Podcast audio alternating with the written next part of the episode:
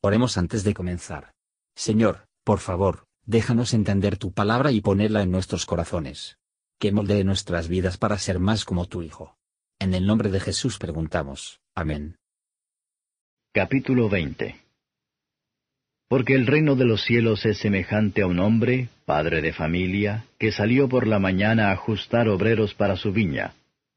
Y habiéndose concertado con los obreros en un denario al día, los envió a su viña. Y saliendo cerca de la hora de las tres, vio otros que estaban en la plaza ociosos, y les dijo, Id también vosotros a mi viña, y os daré lo que fuere justo. Y ellos fueron. Salió otra vez cerca de las horas sexta y nona, e hizo lo mismo. Y saliendo cerca de la hora undécima, halló otros que estaban ociosos, y díceles, ¿Por qué estáis aquí todo el día ociosos? Dícenle, porque nadie nos ha ajustado. Díceles, Id también vosotros a la viña, y recibiréis lo que fuere justo. Y cuando fue la tarde del día, el señor de la viña dijo a su mayordomo, Llama a los obreros y págales el jornal, comenzando desde los postreros hasta los primeros. Y viniendo los que habían ido cerca de la hora undécima, recibieron cada uno un denario. Y viniendo también los primeros, pensaron que habían de recibir más pero también ellos recibieron cada uno un denario. Y tomándolo murmuraban contra el padre de la familia, diciendo, Estos postreros solo han trabajado una hora, y los has hecho iguales a nosotros, que hemos llevado la carga y el calor del día. Y él respondiendo dijo a uno de ellos, Amigo, no te hago agravio, ¿no te concertaste conmigo por un denario? Toma lo que es tuyo y vete. Mas quiero dar a este postrero como a ti, ¿No me es lícito a mí hacer lo que quiero con lo mío? ¿O es malo tu ojo porque yo soy bueno? Así los primeros serán postreros, y los postreros primeros, porque muchos son llamados, mas pocos escogidos.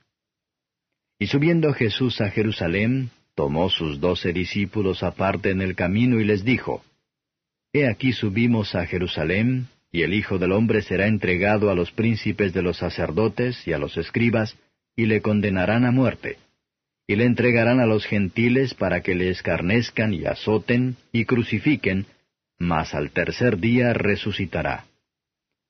Entonces él llegó a él la madre de los hijos de Zebedeo con sus hijos, adorándole y pidiéndole algo. Y él le dijo, ¿Qué quieres? Ella le dijo, Di que se sienten estos dos hijos míos, el uno a tu mano derecha y el otro a tu izquierda en tu reino. Entonces Jesús respondiendo dijo, No sabéis lo que pedís. ¿Podéis beber el vaso que yo he de beber y ser bautizados del bautismo de que yo soy bautizado? Y ellos le dicen, Podemos. Y él les dice, A la verdad mi vaso beberéis, y del bautismo de que yo soy bautizado seréis bautizados mas el sentaros a mi mano derecha y a mi izquierda no es mío darlo, sino a aquellos para quienes está aparejado de mi Padre. Y como los diez oyeron esto, se enojaron de los dos hermanos. Entonces Jesús llamándolos dijo, ¿Sabéis que los príncipes de los gentiles se enseñorean sobre ellos, y los que son grandes ejercen sobre ellos potestad? Mas entre vosotros no será así sino el que quisiere entre vosotros hacerse grande, será vuestro servidor, y el que quisiere entre vosotros ser el primero, será vuestro siervo, como el Hijo del Hombre no vino para ser servido, sino para servir y para dar su vida en rescate por muchos. Entonces, saliendo ellos de Jericó, le seguía gran compañía. Y he aquí dos ciegos sentados junto al camino, como oyeron que Jesús pasaba, clamaron diciendo, Señor, Hijo de David, ten misericordia de nosotros. Y la gente les reñía para que callasen, mas ellos clamaban más, diciendo, Señor, Hijo de David, ten misericordia de nosotros. Y parándose Jesús los llamó y dijo, ¿Qué queréis que haga por vosotros? Ellos le dicen, Señor, que sean abiertos nuestros ojos. Entonces Jesús, teniendo misericordia de ellos, les tocó los ojos, y luego sus ojos recibieron la vista y le siguieron. Comentario de Matthew Henry Mateo capítulo 20, versos 1 a 16. El objeto directo de esta parábola parece ser, para mostrar que a pesar de los judíos fueron llamados primero a la viña, al fin el Evangelio debe ser predicado a los gentiles, y ellos deben ser admitidos en igualdad de privilegios y ventajas con los judíos. La parábola también se puede aplicar de manera más general, y muestra, 1. Que Dios es deudor de nadie. 2. Que muchos de los que comienzan pasado, y la promesa de poco en la religión. A veces, por la bendición de Dios, llegan a una gran cantidad de conocimientos, la gracia, y la utilidad. 3. Que la recompensa del premio se dará a los santos, pero no de acuerdo con el momento de su conversión. En él se describe el estado de la iglesia visible, y explica la declaración de que los últimos serán los primeros, y los primeros, últimos, en sus distintas referencias. Hasta que somos contratados en el servicio de Dios, estamos de pie todo el día ociosos, un estado de pecado. Aunque un estado de servidumbre a Satanás, puede ser llamado un estado de ociosidad.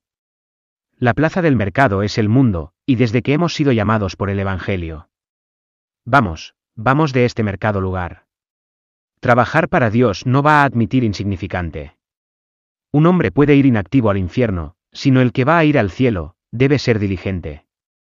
La moneda romana era medio penique siete peniques en nuestro dinero, los salarios que suficientes para el apoyo de la jornada. Esto no prueba que la recompensa de nuestra obediencia a Dios es por obras. O de la deuda, cuando hayamos hecho todo, somos siervos inútiles, pero significa que hay una recompensa puesta delante de nosotros, sin embargo, que, ninguno, en esta presunción, posponer el arrepentimiento hasta que son viejos. Algunos fueron enviados a la viña a la hora undécima, pero nadie los había contratado antes. Los gentiles entraron en el último momento, el Evangelio no había sido predicado antes a ellos. Aquellos que han tenido ofertas del Evangelio les hicieron en la tercera o sexta hora. Y ellos se han negado, no va a tener que decir en el último momento, ya que estos tenían, nadie nos ha contratado. Por lo tanto, no desalentar a cualquiera, sino para despertar a todos, conviene recordarlo, que ahora es el tiempo aceptable. Las riquezas de la gracia divina se murmuraban en voz alta, entre los orgullosos fariseos y los cristianos nominales. Existe una gran propensión en nosotros pensar que tenemos muy poco, y otros demasiado de las señales de la gracia de Dios, y que lo hagamos demasiado. Y otros demasiado poco en la obra de Dios. Pero si Dios da gracia a los demás, es la bondad de ellos, y no hay injusticia para nosotros.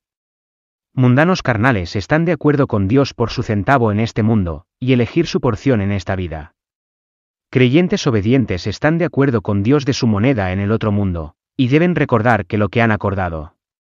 ¿No has tú de acuerdo de asumir con el cielo como tu parte, tu todo, has de buscar la felicidad en la criatura? Dios castiga a ninguno más de lo que merecen. Y recompensa a todos los servicios hecho por Él, que, por tanto, no hace mal a cualquiera, al mostrar gracia extraordinaria para algunos. Vea aquí la naturaleza de la envidia. Es un mal de ojo, que se disgustó en el bien de los demás, y desea su mal. Es una pena para nosotros, desagrada a Dios, y que hace daño a nuestros vecinos. Es un pecado que no tiene ni el placer, el beneficio, ni honor. Vamos a renunciamos cada reclamo orgulloso, y buscamos la salvación como un regalo gratuito. Nunca nos envidiamos ni rencor, sino regocijarnos y alabar a Dios por su misericordia a los demás, así como a nosotros mismos. Versos 17 a 19. Cristo es más especial aquí al predecir los sufrimientos que antes. Y aquí, como antes, añade la mención de su resurrección y su gloria, a la de su muerte y sufrimientos, para animar a sus discípulos, y consolarlos.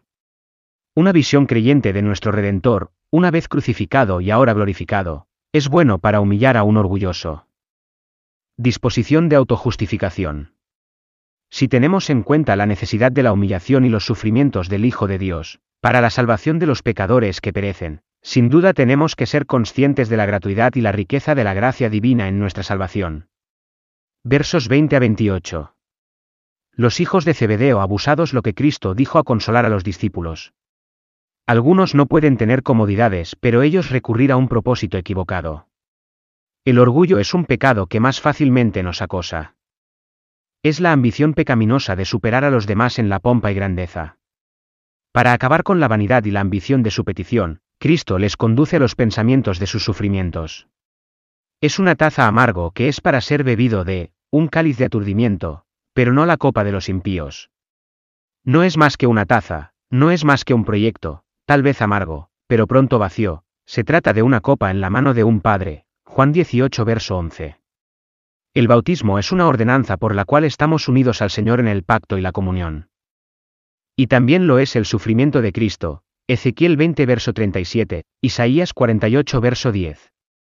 El bautismo es un signo externo y visible de una gracia interna y espiritual, y también lo es el sufrimiento de Cristo, porque a nosotros se da, Filipenses 1 verso 29. Pero ellos no sabían lo que era la copa de Cristo, ni lo que su bautismo. Esos son comúnmente más seguro, que están menos familiarizados con la cruz. Nada hace más daño entre los hermanos, que el deseo de grandeza. Y nunca encontramos discípulos peleas de Cristo. Pero algo de esto fue en la parte inferior de la misma. Ese hombre que trabaja con la mayor diligencia, y la que más sufre con paciencia, tratando de hacer el bien a sus hermanos, y para promover la salvación de las almas, más se parece a Cristo, y será más honrado por él para toda la eternidad. Nuestro Señor habla de su muerte, en los términos que se aplican a los sacrificios de la antigüedad. Es un sacrificio por los pecados de los hombres, y es que la verdadera y sustancial sacrificio que los de la ley representaba débilmente e imperfectamente. Fue un rescate por muchos, lo suficiente para todos, trabajar sobre muchos, y, de ser para muchos, entonces la pobre alma temblorosa puede decir, ¿por qué no para mí? Versos 29 a 34. Es bueno para los menores de la misma prueba, o enfermedad del cuerpo o de la mente, para unirse en oración a Dios por el alivio, que puedan acelerar y fomentar entre sí. Hay suficiente misericordia en Cristo por todo lo que pida. Eran ferviente en la oración. Ellos clamaron que los hombres en serio. Deseos col ruegan negaciones. Eran humilde en la oración, echándose sobre, y refiriéndose a sí mismos alegremente, la misericordia del mediador. Ellos mostraron fe en la oración, por el título que le dieron a Cristo. Seguramente fue por el Espíritu Santo que llamaron Jesús, Señor. Ellos perseveraron en la oración. Cuando estaban en la búsqueda de tal misericordia, no era el momento para la timidez o vacilación, clamaban fervientemente. Cristo les animó. Los deseos y las cargas del cuerpo que son poco sensata de, y puede relacionarse fácilmente. O, que nos quejamos como consentimiento de nuestras enfermedades espirituales, especialmente nuestra ceguera espiritual. Muchos de ellos son espiritualmente ciegos, y sin embargo dicen que ven. Jesús curó a estos hombres ciegos, y cuando habían recibido la vista, le siguieron. Ninguno ciegamente siguen a Cristo. El primero por su gracia, abre los ojos de los hombres. Y por lo tanto atrae a sus corazones después de él. Estos milagros son nuestro llamado a Jesús, podemos oírlo, y hacer que sea nuestra oración diaria para crecer en la gracia y en el conocimiento del Señor y Salvador Jesucristo. Gracias por escuchar y si te gustó esto, suscríbete y considera darle me gusta a mi página de Facebook y únete a mi grupo Jesús Answers Prayer.